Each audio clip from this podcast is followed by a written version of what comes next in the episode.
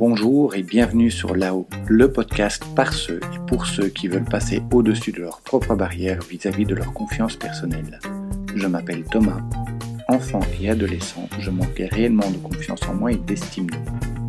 J'ai vécu le harcèlement scolaire et la solitude sociale durant de longues années.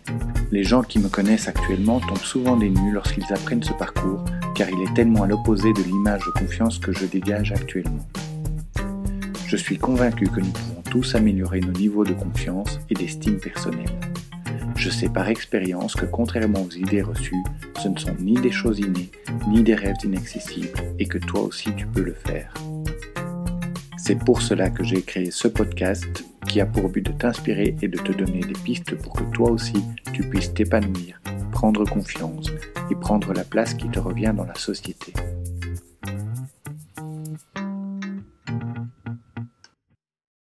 Aujourd'hui, j'ai envie de te parler de ce que, comme toi, j'appelais confiance en moi sans savoir exactement ce que c'est et comment cela fonctionne. Quand nous parlons de confiance en soi, nous faisons souvent l'amalgame entre confiance en soi et estime de soi.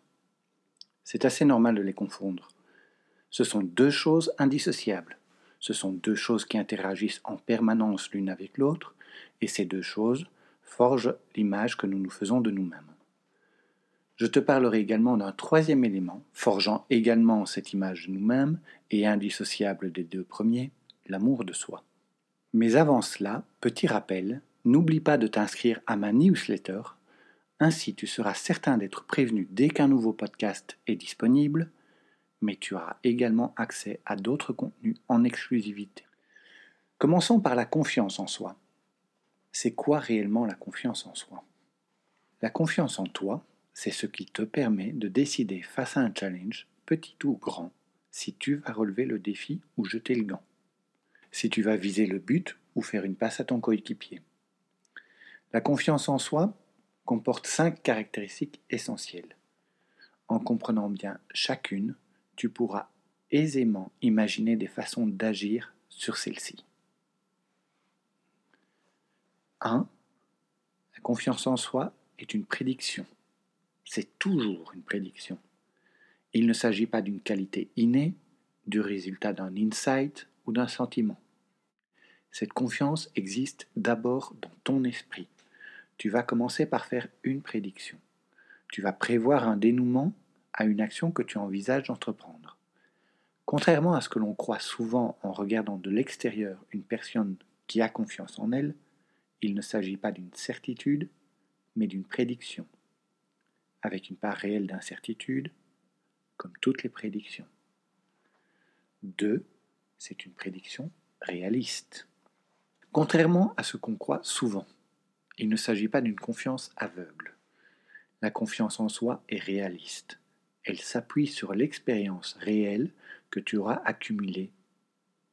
Par exemple, si tu viens de marquer un panier à 5 mètres, tu auras tendance à te dire qu'un panier à 7 mètres est tout à fait réalisable. Mais par contre, tu hésiteras plus si on te propose de sauter par-dessus un fossé de 2 mètres 50 si tu n'as aucun entraînement au saut en longueur c'est tout à fait naturel, et autrement, cette confiance serait probablement dangereuse et pourrait te conduire à des échecs, probablement graves. Mais tu as la chance, tout comme nous tous, d'être protégé par des réflexes vitaux qui nous empêchent en temps normal de nous faire une confiance aveugle ou excessive. Sans avoir à le décider, tu auras naturellement tendance à t'inspirer des résultats obtenus dans le passé pour prévoir ce qui t'attend. 3. C'est une prédiction de ressources suffisantes. Si tu entreprends une tâche nouvelle ou si tu t'impliques dans une situation nouvelle également, tu ne peux pas connaître à l'avance les résultats que tu obtiendras. Si tu es réaliste, tu sais qu'un grand nombre de facteurs contribueront à créer ces aboutissements et que ta contribution personnelle, même importante, n'est que partielle. Par exemple, si demain je décide pour la première fois de tirer à l'arc, je sais déjà que le vent peut être une influence extérieure. La confiance en soi ne va pas jusqu'à prédire les résultats. Tu vas prédire avec réalisme que tu as ou non les ressources nécessaires pour faire face à telle situation. Ta confiance en toi va te permettre de prédire que tu es capable ou non de trouver des solutions aux problèmes qui ne manqueront pas de survenir sur ta route. Une personne confiante est quelqu'un qui prédit en s'appuyant sur son expérience qu'elle va réussir à se débrouiller correctement. Elle ne sait pas si elle va réussir à atteindre ses objectifs, mais elle croit avec un niveau de certitude élevé qu'elle trouvera les moyens de faire pour le mieux dans la situation réelle. 4. C'est une prédiction dans un domaine particulier. La confiance en soi n'est pas un chèque en blanc. Toute prédiction doit être relativement précise pour être réaliste. Cette prédiction s'applique toujours à un domaine particulier. Je peux avoir confiance en moi comme skieur sans être confiant comme golfeur. C'est le résultat de mes expériences accumulées dans ces deux domaines, ainsi que dans les domaines connexes comme le tennis et la planche à voile par exemple, qui sont les principaux critères. Tu peux avoir confiance en toi pour sermonner tes enfants, mais pas pour aborder quelqu'un en rue. Pour rentrer dans une salle de réunion comme participant, mais pas comme animateur de cette réunion. Vue de l'extérieur, la confiance en soi apparaît souvent comme générale, mais en réalité, elle est toujours spécifique. 5. C'est une prédiction temporaire. Je ne peux pas parler de confiance en soi sans préciser que cette confiance en soi n'est jamais acquise définitivement. Elle est temporaire par définition, car elle est réaliste et ancrée dans l'expérience. Si j'arrête de jouer au golf pendant quelques années, ma confiance en moi dans ce secteur en souffrira. Je garderai probablement la confiance d'être capable de retrouver mon niveau de jeu précédent. Mais je sais aussi par expérience qu'il faut jouer très régulièrement pour maintenir cette habilité, et qu'il me faudra donc de l'entraînement pour revenir à mon niveau de jeu précédent le manque de nouvelles expériences amène ma confiance à s'émousser. Par ailleurs, de nouvelles expériences malheureuses peuvent également atténuer ou même détruire ma confiance en moi. Ce sera encore plus vrai si ces expériences ne peuvent pas être intégrées dans le parcours de la personne. Par exemple, si je rencontre des échecs, surtout répétés, et que je ne parviens pas à les comprendre, leur effet sur ma confiance sera important. C'est comme si je ne pouvais plus me fier à mon expérience accumulée pour prédire mon habilité à venir. Ma compréhension pratique du domaine semble ne plus être applicable ou ne me semble plus valide. Maintenant, une définition. La confiance en soi est donc une prédiction réaliste et ponctuelle qu'on a les ressources nécessaires pour faire face à un genre particulier de situation et ce sur base de nos expériences passées. C'est donc l'aptitude de présumer que l'on a les capacités nécessaires pour affronter une situation. Cette confiance en soi est majoritairement le résultat d'une accumulation d'expériences. Il s'agit toujours d'une certitude partielle qui s'applique à un domaine particulier et à un moment donné. Il ne s'agit jamais d'une prédiction de résultat ou de performance. C'est plutôt une prévision qui touche la façon dont les choses vont se passer. La confiance en soi absolue et innée, contrairement aux légendes urbaines, n'existe pas. Maintenant parlons de l'estime de soi. L'estime de soi, c'est en gros la valeur que tu t'octroies. C'est le regard que tu portes sur tes compétences, sur ton apparence, sur ta vie professionnelle, sur ta vie affective, sur ton statut social et sur tes réussites. C'est la somme de tes croyances, valorisantes ou dévalorisantes, à propos de qui tu es et de ce que tu vaux. Quand on parle d'estime de soi, on parle de notre capacité à voir le bon et le bien en nous. On parle également de notre capacité à nous estimer pour ce que nous sommes, de notre capacité à nous dire ⁇ Je suis moi et tout ce que je suis est unique. Je suis digne d'être accepté et aimé exactement comme je suis, ici et maintenant. L'estime de soi est simple et complexe à la fois. Simple car j'aurais pu m'arrêter à ce que je viens de dire juste avant. Mais elle est aussi complexe, car cette estime est différente en fonction du moment, du contexte et du domaine. Tout comme pour la confiance en soi, je peux avoir une bonne estime de moi comme sportif dans mes loisirs et n'avoir qu'une faible estime de moi dans mes relations affectives. Et puis au niveau professionnel, je peux avoir une estime gonflée, une estime qui paraît forte, mais qui n'a pas de base solide et qui a tendance à s'effondrer au moindre grain de sable dans les rouages.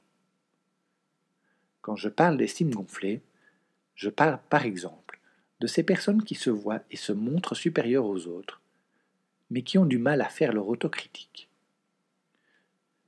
Des personnes à l'estime personnelle gonflée, tu en connais probablement. Tu en reconnaîtras certainement l'une ou l'autre sur base de cette description. L'estime de soi gonflée rend la personne plutôt superficielle et matérialiste. Il s'agit aussi d'une personne qui a du mal à établir des relations saines avec les autres, car elle voit toujours les relations comme une compétition. Elle se distingue par deux tendances. Celle de se vanter de tout, ses choix sont toujours les meilleurs, et celle de rabaisser les autres. C'est également la personne à l'estime gonflée qui aura le plus tendance à devenir agressive au moindre problème. Il s'agit souvent d'une personne qui endosse des responsabilités plus larges que ses épaules et qui devient ce petit chef stressé et colérique. Les personnes avec une faible estime de soi ont tendance à considérer que les autres savent mieux qu'elles, que les autres font mieux qu'elles. Ce sont des personnes généralement sensibles et ce sont des personnes qui sont plus facilement influençables. Elles n'osent se mettre en valeur, elles ne s'en sentent pas capables, l'insécurité qu'elles peuvent ressentir s'étend à toutes les situations qu'elles peuvent vivre. Les personnes avec une bonne estime de soi sont des personnes qui s'acceptent et qui se valorisent, qui connaissent, comme tout le monde, des faiblesses, mais n'en font pas une montagne, et elles savent qu'elles ont la capacité de faire mieux la prochaine fois. En règle générale, les personnes avec une bonne estime de soi ne sont ni arrogantes ni supérieures. Elles sentent simplement qu'elles ont la sécurité nécessaire pour que les circonstances et les événements négatifs ne les déstabilise pas. Maintenant, comment est-ce que la confiance en soi et l'estime de soi interagissent l'une sur l'autre? La confiance en toi te permet de passer à l'action. Si l'action produit des résultats positifs, elle va générer des sentiments et des pensées positives qui vont influencer positivement ton estime personnelle si l'action ne produit pas les résultats escomptés. Tu as deux possibilités. Soit tu gères le résultat de manière négative, tu t'en veux, tu te dévalorises, ainsi de suite, et ton estime personnelle en prend un coup. Soit tu gères ce même résultat de manière positive. Pour cela, tu vas par exemple te dire que tu as essayé et qu'il est normal de ne pas atteindre les 100% de réussite mais tu peux également prendre le parti d'analyser objectivement le pourquoi et le comment. Te poser la question de quel point technique tu peux améliorer ou de quelle autre approche tu peux tenter. Ensuite, tu peux te fixer comme objectif de travailler ce point technique ou de tenter cette nouvelle approche. Ce faisant, l'effet sur ton estime personnelle sera généralement positif. Ton estime personnelle c'est ce qui va te faire générer des croyances à ton sujet. C'est entre autres sur ces croyances que tu vas te baser lorsque tu feras appel à ta confiance pour faire la prédiction de résultats au moment de décider si tu es capable de faire quelque chose. Bien souvent, lorsque je lis des conseils pour améliorer sa confiance en soi, je remarque que l'on s'attarde beaucoup sur des conseils visant à améliorer notre estime personnelle, méthode Coué, définition de nos valeurs, ainsi de suite, et peut finalement à nous encourager à passer à l'action. Personnellement, Si tu devais commencer par l'un ou par l'autre, je te conseillerais de mettre d'abord l'accent sur l'action. Fais les choses. Sors un peu de ta zone de confort. Fixe-toi des objectifs réalistes et analyse les résultats. Si tu fais cela et que tu persévères un peu, tu auras immanquablement des effets positifs sur ton estime personnelle. A l'inverse, ne travailler que sur ton estime personnelle n'apporte pas systématiquement des effets positifs sur ta confiance en toi.